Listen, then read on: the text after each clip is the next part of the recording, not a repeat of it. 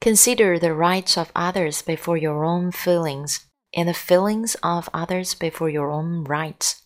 John Wooden